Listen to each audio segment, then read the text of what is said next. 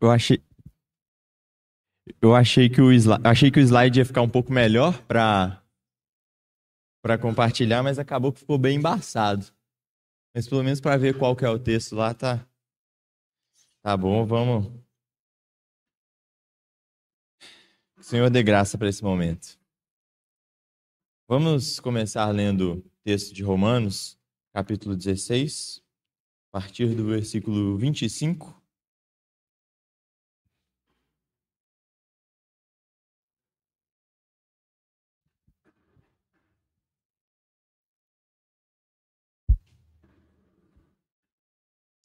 Ora, ao Deus que é poderoso para confirmar você, segundo o meu evangelho, e a pregação de Jesus Cristo, conforme a revelação do mistério guardado em silêncio desde os tempos eternos, e que agora tornou-se manifesto e foi dado a conhecer por meio das escrituras proféticas, segundo o mandamento do Deus eterno, para a obediência da fé entre todas as nações, a este Deus único e sábio, seja dada a glória por meio de Jesus Cristo, para sempre. Amém.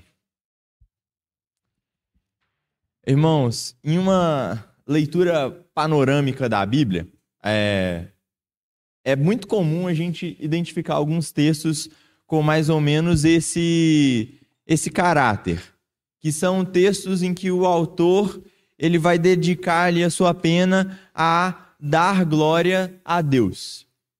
É, e esses textos, historicamente, eles são conhecidos como é, doxologia.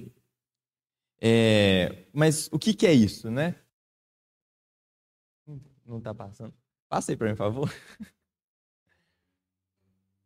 É... O que, que é doxologia? Doxologia é uma palavra que vem do grego, né, dessa palavrinha doxa, que significa glória. Então, quando os, os autores dizem glória, é, seja dada glória, é justamente essa palavrinha doxa. E, e, ela, e essa palavra doxologia ela é justamente esse sentido de dar glórias a Deus. E, e ela, foi, ela foi cunhada no início, lá na, na, na, época da patrística, né, na época dos pais da igreja, essa palavra foi utilizada justamente para se referir a esse momento da, da liturgia, esse momento do, do culto a Deus, em que nós louvamos a Ele. Então, esse momento que cantamos, oramos, é, lemos a palavra em, é, como ato de louvor ao Senhor. E E aí, é... só que tam... a... apesar disso, né, assim, apesar de ser é, esse momento em que nós é, nós louvamos ao Senhor, ter esse ser conhecido como é, é, ser conhecido por essa palavra, né, doxologia, os irmãos eles também é, entendem esses textos que que se dedicam a essa a essa função de glorificar ao Senhor com essa palavra, né? Doxologia. E, e, e, é, como eu disse, é muito comum a gente encontrar ao longo de toda a Escritura palavras com essa, é, é textos com esse, esse objetivo.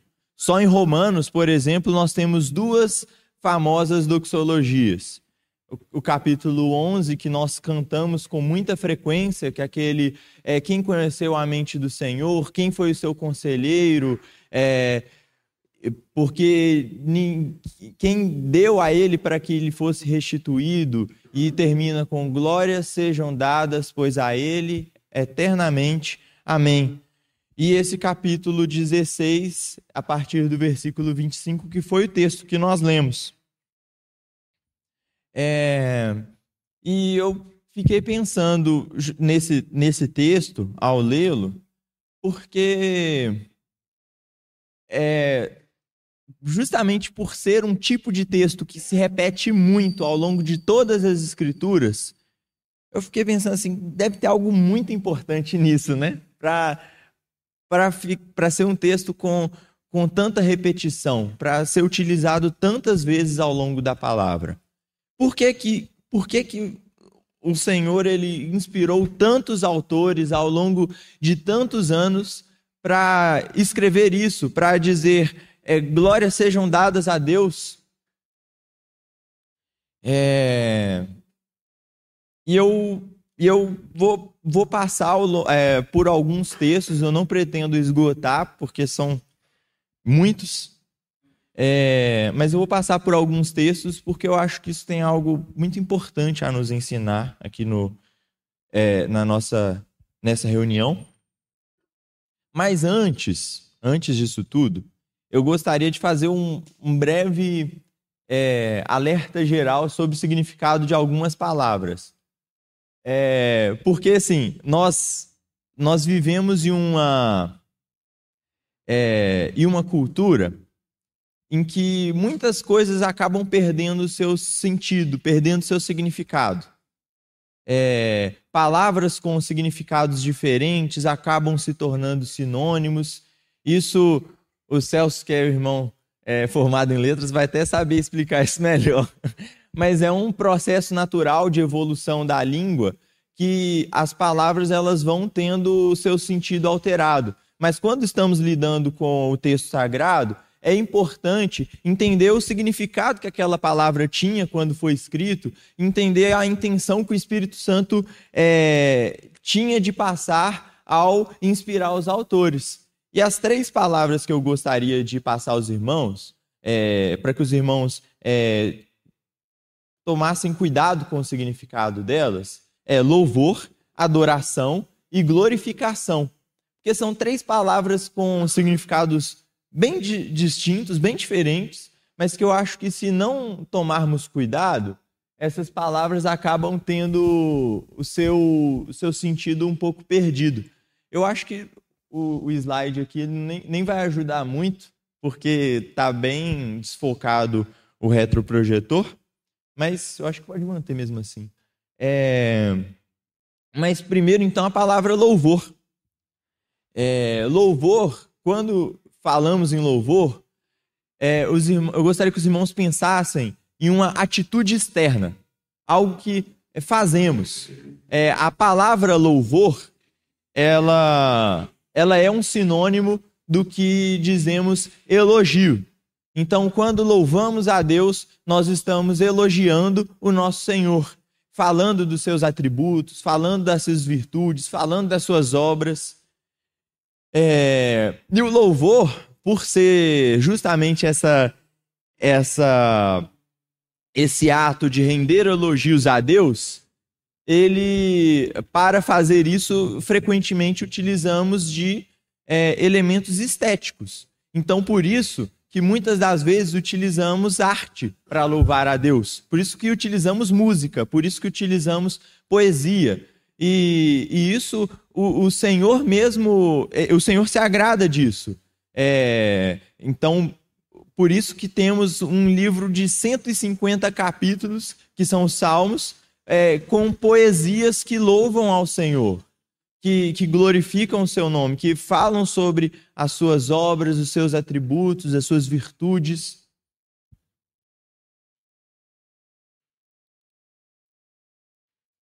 Mas, bem diferente de louvor, nós temos a adoração, que, num, num, num senso geral, algumas pessoas acabam entendendo a adoração como se fosse um tipo de louvor, só que mais lento.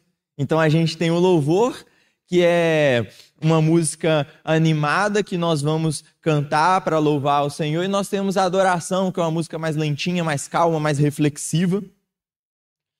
É... Mas adoração não é isso, irmãos. Adoração, ao, ao mesmo tempo que louvor é uma atitude externa, a adoração ela é uma atitude interna. A, a adoração é algo que vem é, do nosso coração. A adoração que é sinônimo de nos prostrarmos. É, até coloquei a silhueta de uma pessoa ajoelhada, é, orando, né? Mas é porque essa, eu acho que é essa a figura que a palavra nos passa, por exemplo, lá em, em Gênesis, quando fala de Abraão, que Abraão vai sacrificar Isaac.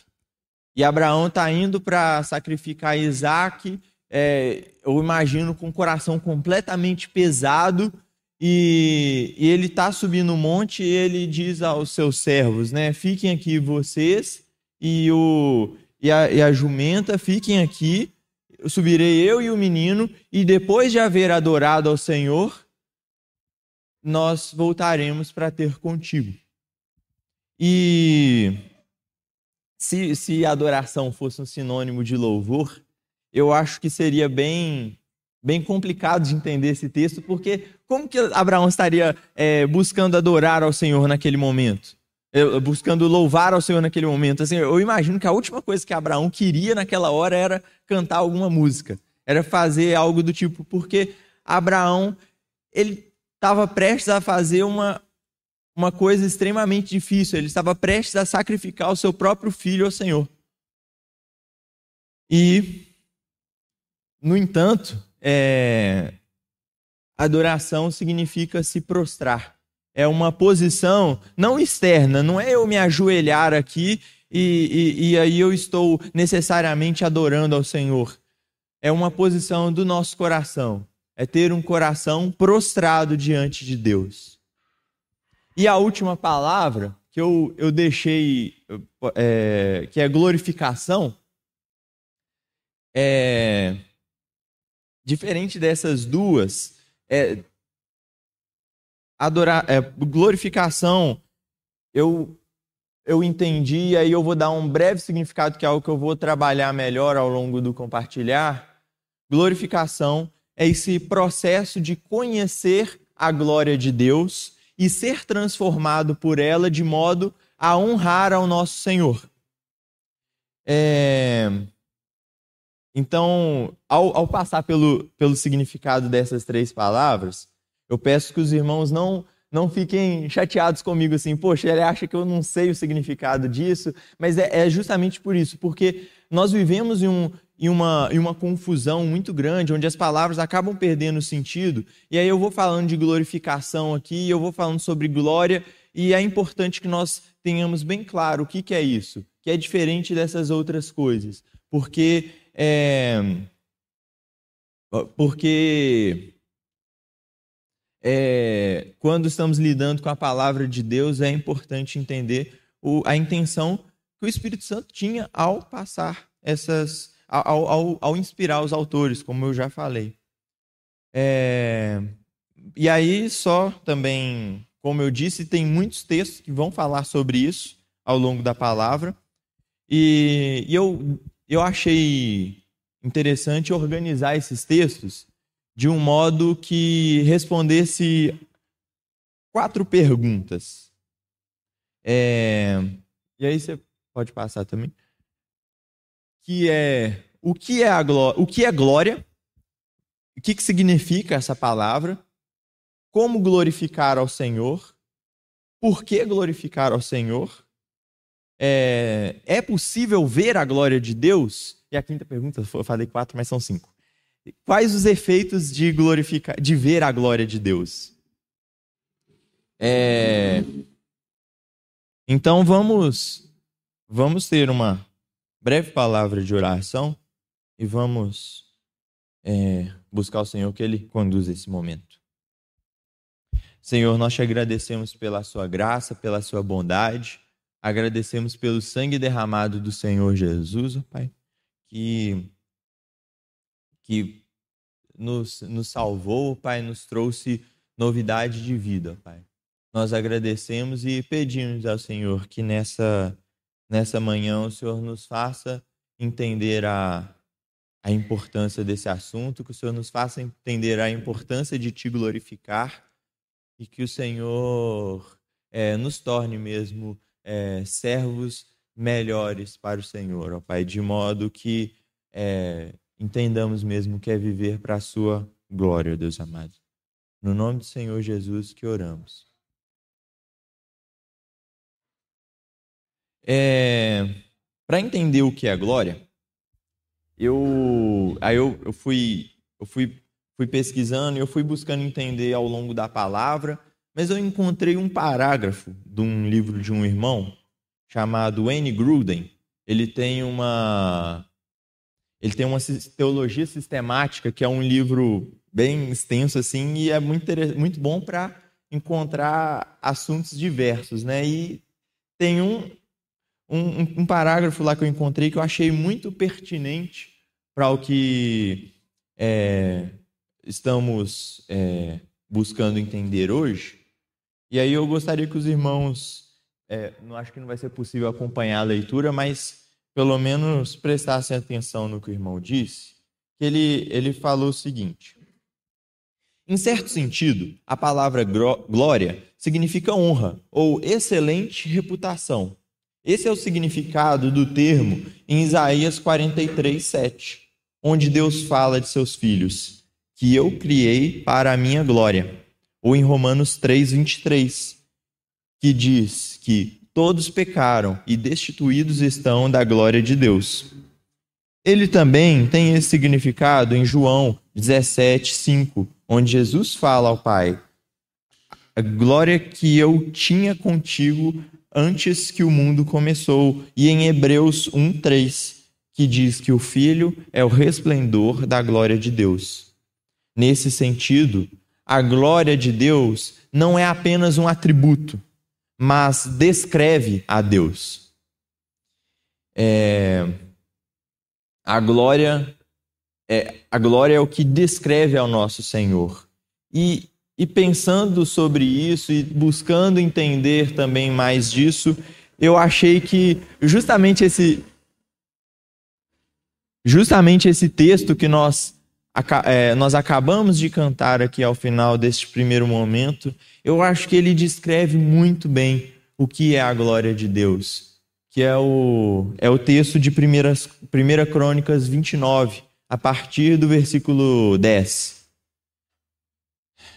Pelo que Davi louvou ao Senhor perante a congregação toda e disse: Bendito és tu, Senhor, Deus de Israel, nosso Pai, de eternidade a eternidade. Teu, Senhor, é o poder, a grandeza, a honra, a vitória e a majestade, porque teu é tudo quanto há nos céus e na terra. Teu, Senhor, é o reino, e tu te exaltaste por chefe sobre todos. Riquezas e glória vêm de ti, tu dominas sobre tudo. Na tua mão há força e poder. Contigo está o engrandecer e a tudo dar força. Agora, pois, ó nosso Deus, graças te damos e louvamos o teu glorioso nome.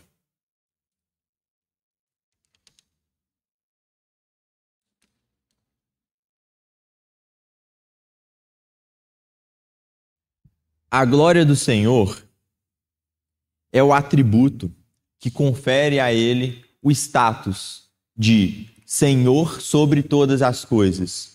Justamente porque Ele é o dono de tudo que há nos céus e na terra, justamente porque Ele é, ocupa uma posição de majestade em todo o universo, é que Ele é, possui glória. Então, é, a glória justifica essa posição de majestade do nosso Senhor. E entendendo, assim, eu, eu não sei se, se o que eu estou indo falando aos irmãos está claro, se, se tá, vai ficando confuso ao longo do que eu for falando. Depois os irmãos podem é, até me, me questionar, é, mas entendendo então o que é glória é, é importante também entender como glorificar a Deus. E aí eu, eu até mencionei isso no início, mas é, a glorificação é esse processo de conhecer a glória de Deus, conhecer a vontade de Deus e sermos transformados por isso.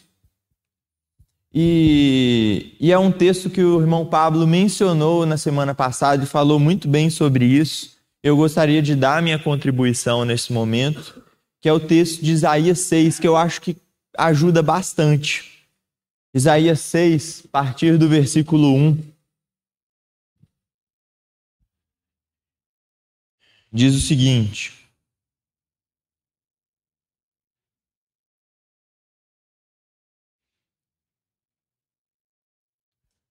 No ano da morte do rei Uzias, eu vi o Senhor assentado sobre um alto e sublime trono e as abas de suas vestes enchiam o templo. Serafins estavam por cima dele. Cada um tinha seis asas. Com duas cobriam o rosto, com duas cobriam os pés, com duas voavam. e clamavam uns para os outros, dizendo: Santo, Santo, Santo é o Senhor dos exércitos. Toda a terra está cheia da sua glória. Os umbrais da porta se moveram com, com a voz que clamava, e o templo se encheu de fumaça. E eu acho esse texto aqui muito impressionante. Eu acho a leitura disso muito, muito impressionante, não porque não seja, porque porque é, é impressionante. Esqueçam os anjos, esqueçam é, a fumaça, esqueçam o templo, esqueçam o trono. Isaías viu o Senhor. Imagina, tipo, Isaías viu a glória do Senhor. Isso é impressionante. E, e, e, ao ler esse texto até aqui, até esse momento, eu, eu ficava imaginando qual deveria ser a reação de Isaías, qual, qual deveria ser a reação do profeta eu, eu ficava pensando assim, não, ao, ao, ao ver isso tudo, Isaías deve ter ficado completamente extasiado.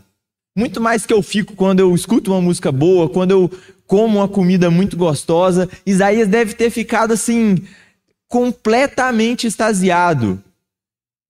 Mas o texto continua. E a reação de Isaías foi bem diferente. Isaías disse: Ai de mim, estou perdido, porque sou homem de impuros lábios e habito no povo de lábios impuros. E os meus olhos viram o Rei, o Senhor dos exércitos. Glorificar ao Senhor é entender que a nossa natureza caída jamais vai glorificar ao Senhor. É impossível, irmãos, impossível. O, nós é, é entender que nós precisamos ser transformados pela imagem daquele que é perfeito. É, é ao, ao contemplar a glória do Senhor, não é uma sensação de enchimento que vamos sentir, é justamente entender que somos vazios e precisamos dessa glória. Precisamos é, alcançar é, o. É, precisamos estar realmente aos pés do Senhor e ser cheios do seu Espírito. E essa reação do profeta Isaías, ao, ao contemplar a glória de Deus, ai de mim, é, é a mesma reação que temos, que vemos quando é, quando é, o povo no deserto ouviu a voz do Senhor. Vamos, vamos, vamos recapitular isso então, irmãos. Vamos lembrar lá de Moisés, quando lá em Êxodo, no capítulo 33, a partir do versículo 17, Moisés deseja ver ao Senhor. Olha que desejo lindo, que desejo maravilhoso. Mas o Senhor responde a Moisés. E no versículo 17 de Êxodo 33, disse o Senhor a Moisés: Farei também isso que disseste, porque achaste graça aos meus olhos. E eu te conheço pelo teu nome. Então ele disse: Rogo-te que me mostre a tua glória. Respondeu-lhe: Farei passar toda a minha bondade diante de ti, e te proclamarei o nome do Senhor. Terei misericórdia de quem eu tiver misericórdia, e me compadecerei de quem eu me compadecer. E acrescentou: Não me poderás ver a face, porquanto homem nenhum verá a minha face e viverá. Ver a glória de Deus é altamente letal para todos nós que somos pecadores. Ver a glória de Deus é é, é impossível ver a glória de Deus e permanecermos iguais. O Senhor mesmo disse: Quem ver a minha face vai morrer. porque nós somos pecadores. E vamos lembrar também do povo no deserto, quando quando o Senhor ele foi e, e, e falou a todo o povo, e todo o povo ouviu a mensagem do Senhor, da, da, da voz dele, do nosso Senhor Deus.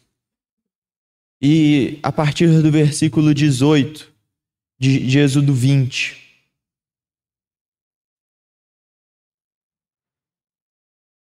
Todo o povo presenciou os trovões, os relâmpagos, o som da trombeta e o monte fumegante. E o povo, observando, tremeu de medo e ficou de longe. E disseram a Moisés: Fale-nos você e ouviremos. Porém, não fale Deus conosco, para que não morramos. Moisés respondeu ao povo: Não tenham medo. Deus veio para provar vocês e para que o temor esteja diante de vocês, a fim de que não pequem. O povo estava de longe, em pé. Moisés, porém, se aproximou da nuvem escura onde Deus estava. Só ao ouvir a voz do Senhor, o povo entende, o povo ficou apavorado. Não nos deixe ouvir isso de novo, Moisés, porque senão nós vamos morrer. Então, se dizemos que vemos a glória do Senhor, que ouvimos a voz do Senhor e permanecemos iguais, somos mentirosos. É impossível que o Senhor nos apresente a sua glória e permaneçamos iguais. Vou refrisar, irmãos. É impossível. Então, como conclusão sobre o que é glorificar a, a Deus, nós precisamos entender que glorificar a Deus não é cantar uma, uma canção que, que diz sobre os seus atributos. Louvar, é, glorificar a Deus não é ganhar muito dinheiro para poder é, para poder doar para a obra de Deus. Glorificar a Deus não é não é trabalhar, glorificar a Deus não é não é fazer obras de arte bonitas. Glorificar a Deus é viver uma vida transformada, é ser modelado à imagem do nosso Senhor e é demonstrar os seus atributos. E entendendo assim que já é, já entendendo assim o que é glorificar a Deus, eu acredito que precisamos entender de uma maneira muito é, muito clara por que glorificar a Deus. Porque o nosso Senhor Porque o nosso Senhor deve ser glorificado, irmãos. É, antes de, de passar sobre os textos sobre isso, eu, eu gostaria de, de fazer um breve paralelo. Eu acho que vai, vai auxiliar no entendimento aqui. Os irmãos sabem muito bem que, concordando ou discordando, nós devemos é, honrar o nosso governo aqui na terra. Os irmãos sabem muito bem que o Senhor ele, ele, ele ordena que nós paguemos os nossos impostos, que nós é, obedeçamos às leis, é, às leis é, humanas. E, e aí eu, é, um, é um questionamento muito, é, muito recorrente. Então, assim, o que me diz que é, é esse o governo que eu devo é, obedecer? que me garante que o Luiz ele não pode amanhã ir, subir em algum lugar aí alto aí e falar assim: agora eu sou o presidente desse país aqui, vamos separar Belo Horizonte do Brasil e e aí ele vai exercer poder sobre o resto da sobre essa parcela da população. É, nós, nós vivemos em um país que tem uma, que tem uma lei, tem um sistema já é, estabelecido e nós temos regras para seguirmos. Nós temos uma Constituição que foi, é, que foi promulgada e que, é, que diz lá especificamente como que, como que funciona o processo para que alguém seja eleito presidente é, quem, quem que ocupa esses cargos de autoridade, quem tem essas competências.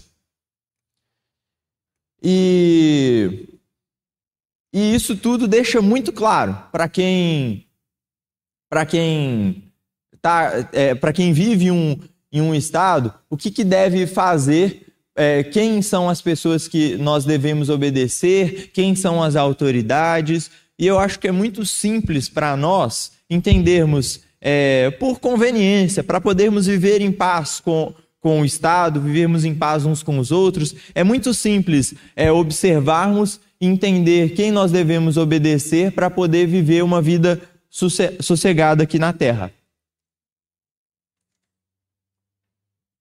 Então, assim, é fácil entendermos que nós devemos obedecer os nossos é, é, que, que, devemos obedecer o governo, é, esse governo terreno.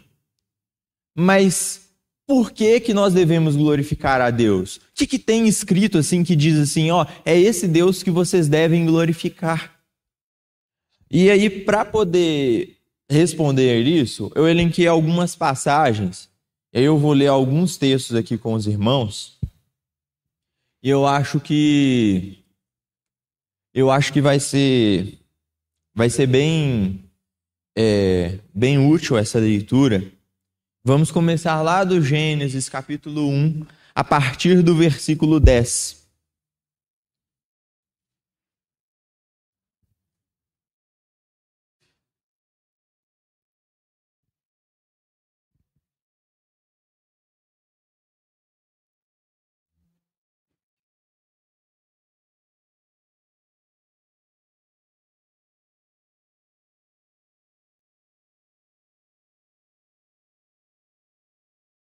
Deus chamou a porção seca terra, e ao ajuntamento de águas chamou mares.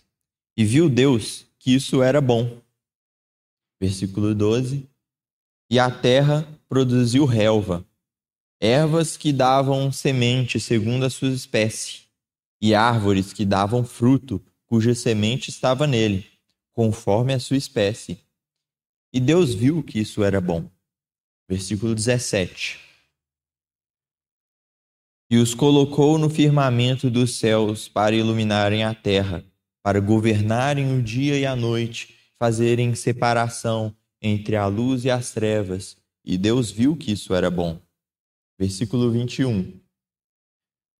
Assim Deus criou as grandes criaturas marinhas e todos os seres vivos que se movem, os quais povoam as águas segundo as suas espécies, e todas as aves segundo as suas espécies.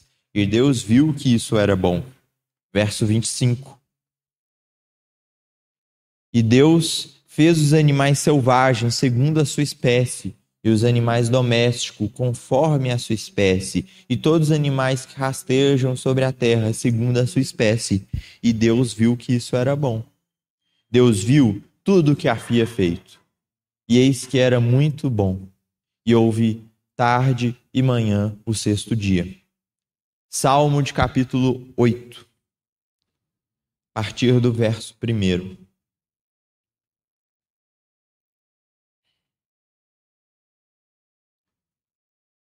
Ó Senhor, Senhor nosso, quão magnífico em toda a terra é o teu nome, pois puseste, pois expuseste nos céus a tua majestade da boca de pequenino e de crianças de peito suscitaste força, por causa dos teus adversários, para fazeres emudecer o inimigo e o vingador.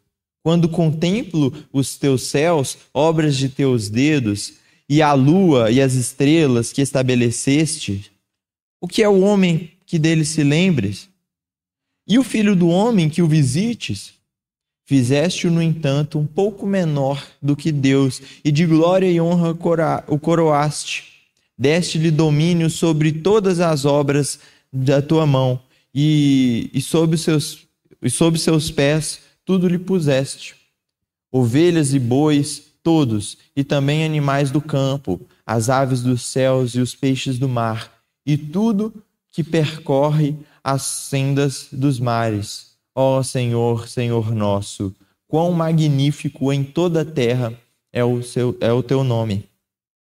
Salmo 33, a partir do verso 6. Esse salmo eu queria ler ele inteiro, mas ele é grande eu acho que o tempo iria ficar muito apertado.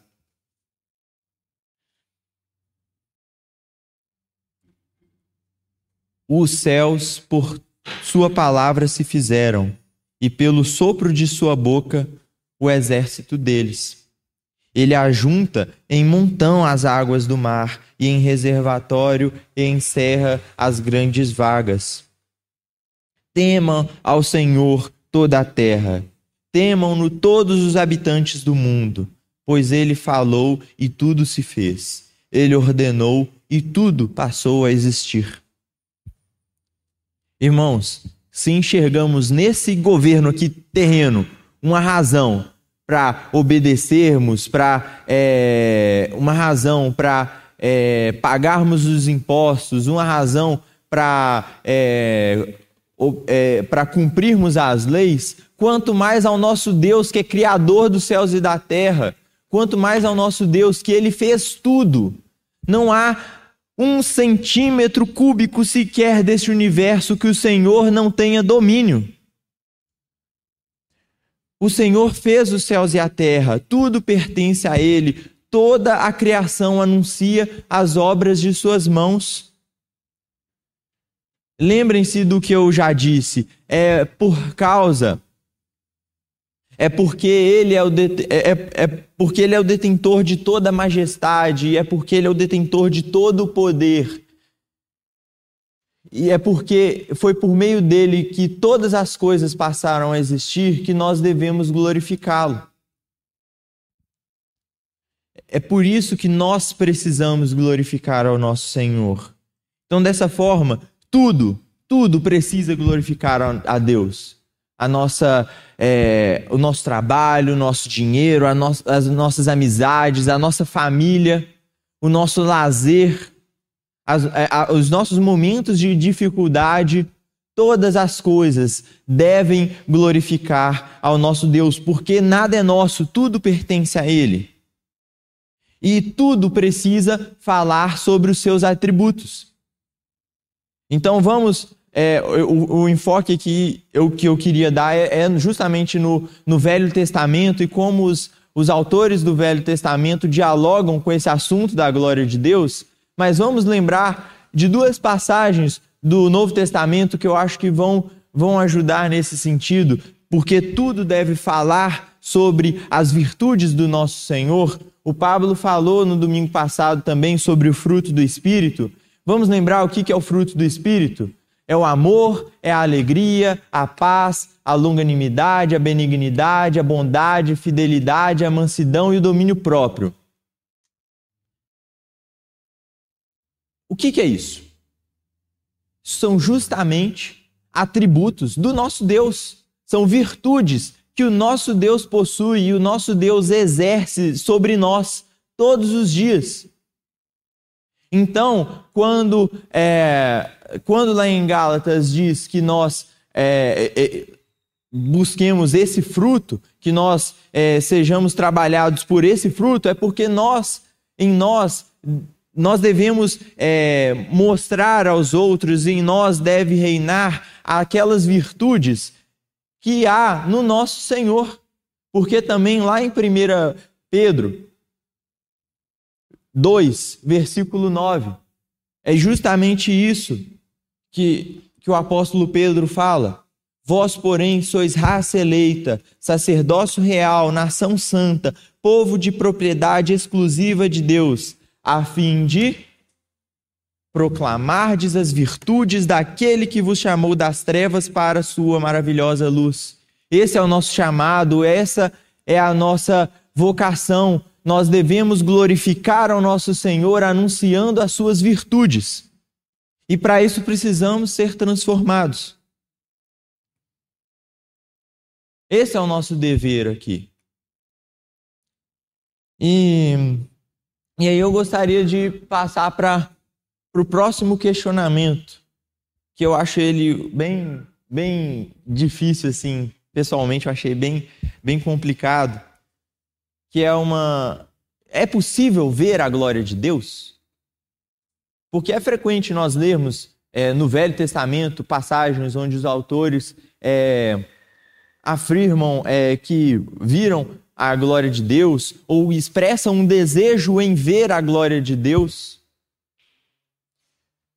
É possível vermos a glória de Deus também diversas canções, nós mesmos nós mesmos cantamos uma canção muito frequentemente, faz-nos ver toda a glória do Senhor, faz-nos ver toda a glória do Senhor.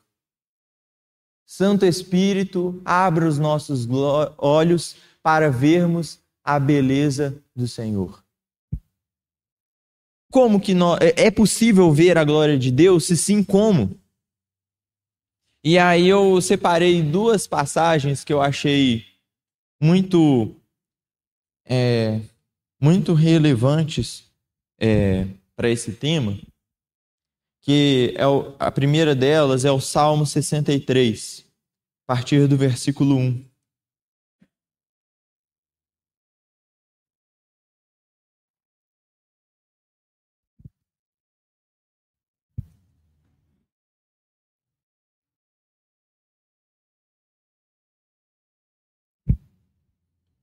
Ó Deus, tu és o meu Deus. Eu te busco ansiosamente.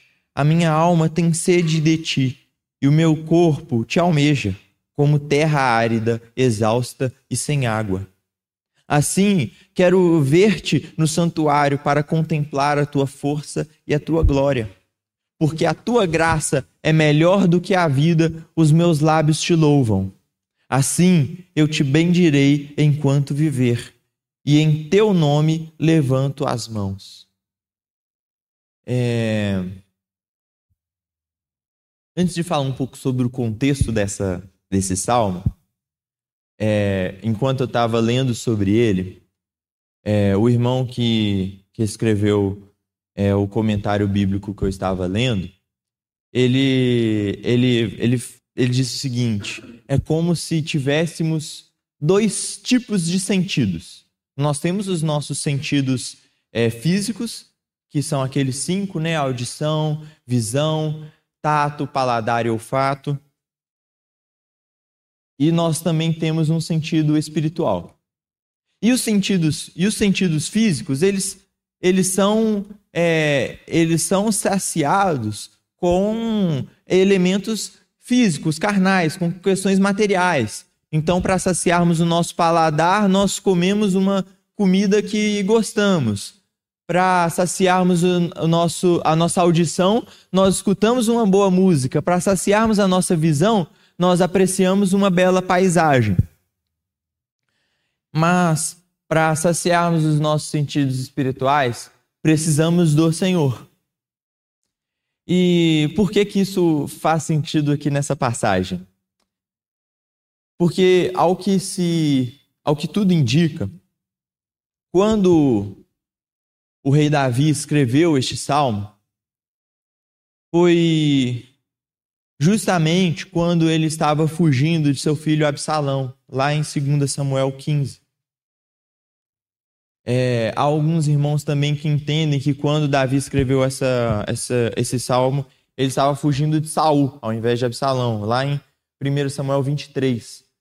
Mas o fato é que Davi estava em um momento de escassez, em um momento de desconforto, em um momento em que é, em que ele tinha diversas necessidades. Às vezes ele estava com falta de comida, às vezes ele precisava de água. Pode ser que ele queria simplesmente conforto, ficar deitado na sua cama, é, descansando mas ele estava fugindo de uma pessoa que queria lhe tirar a vida.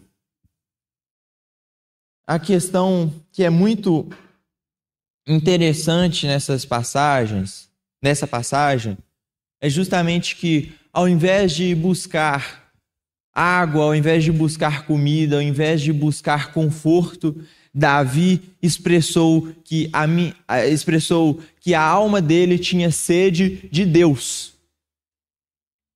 como terra exausta e sem água. E assim ele disse: Quero ver-te no santuário para contemplar a tua força e a tua glória. Davi desejou Davi desejou contemplar a glória do Senhor. Davi não desejou satisfazer os seus os seus sentidos carnais naquele momento. E da mesma forma, eu acho que nos auxilia bastante o Salmo 97 a partir do verso 1.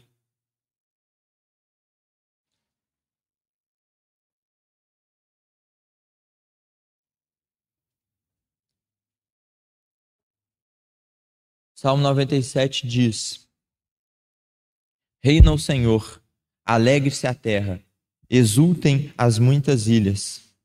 Nuvens e escuridão o rodeiam, justiça e juízo são a base do seu trono. Adiante dele vai um fogo que consome os inimigos. Ao seu redor, os relâmpagos iluminam o mundo. A terra os vê e estremece.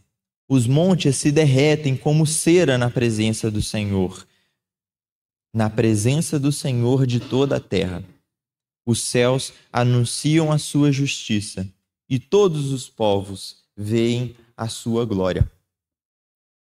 E, e esse, esse salmo, esse salmo 97, é um salmo profético. Ele fala sobre a segunda vinda do nosso Senhor e o momento em que ele virá para julgar todas as nações.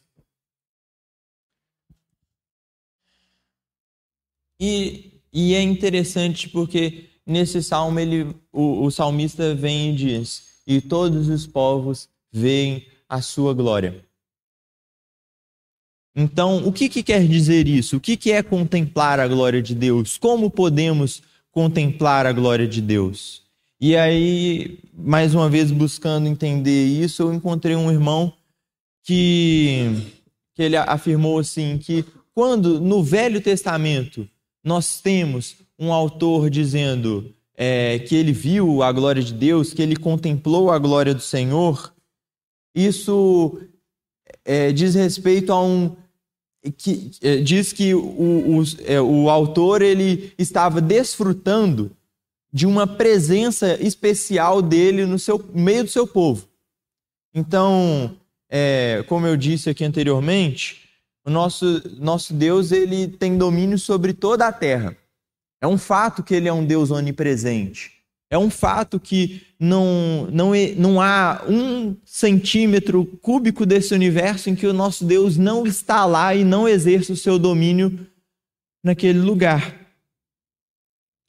É, mas aqui nessa terra, o Senhor escolheu manifestar a sua presença de um modo especial por meio do seu povo. Então, o Senhor manifestou a sua presença de um modo especial. É, na velha aliança, no Velho Testamento, através do povo de Israel. É, através da arca da aliança. E, e o Senhor se fez presente no meio do seu povo. E assim aquele povo podia contemplar a glória de Deus. E hoje, como fazemos? Não temos mais perder marca da aliança. O povo de Israel está, sei lá, não tem, tipo, tá espalhado por aí ou tá lá um país lá de Israel do outro lado do mundo. Como que a gente faz para contemplar a glória de Deus? Hoje estamos em um contexto completamente diferente, irmãos. E o Senhor ele se faz presente por meio da sua igreja através do Espírito Santo que habita em nós. Então, para vermos a glória de Deus, é justamente aqueles, é, aqueles pilares que encontramos lá em Atos 2:42, quando quando quando Lucas escreve que eles permanece, eles perseveravam na doutrina dos apóstolos, na comunhão, no partir do pão e nas orações. O Senhor se faz presente quando nos ajuntamos para isso. O próprio Senhor Jesus disse que quando dois ou mais se reunirem no nome dele, ali ele se fará presente. É, o Senhor, ele se faz presente no nosso meio e nós podemos contemplar a sua glória, podemos contemplar a sua majestade quando nos reunimos como seu povo separado, como seu povo santo, para é, nos, é, em, no nome dele, para anunciarmos as virtudes dele, para anunciarmos as obras dele e para é, expressarmos o amor que Ele tem por nós. O tempo já está avançado. Eu gostaria de, em outra ocasião, falar mais sobre os efeitos de ver a glória do Senhor e de contemplar essa a majestade do Senhor e a, a presença dele no meio do seu povo. Mas para isso eu também gostaria de trabalhar mais os, os textos do Novo Testamento e o que os autores é, trazem para a igreja especificamente. Então, por enquanto, vamos nos deter a isso, vamos ter mais uma palavra de oração e vamos cantar mais uma vez aquele cântico após a oração. Tua, Senhor, é a grandeza e o poder. E vamos pensar justamente nisso, entendendo que do Senhor são todas as coisas, não há nada que é nosso. Como que podemos expressar melhor as virtudes do nosso Senhor? Como podemos glorificar melhor ao nosso Senhor?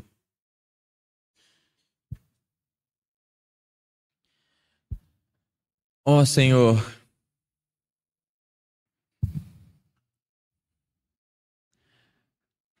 a Ti, ó Deus, Deus sábio, Deus único, Deus majestoso. A Ti, Senhor, desejamos glorificar, Pai. Desejamos que as nossas vidas anunciem as Suas virtudes, anunciem o Seu amor, anunciem as Suas obras, ó Pai. Que por meio de nós, ó Pai, a Sua glória seja vista, ó Deus amado.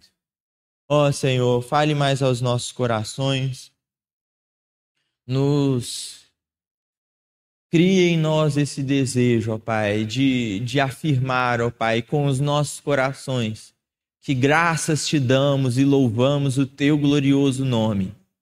No nome do Senhor Jesus que oramos, ó Pai. Amém.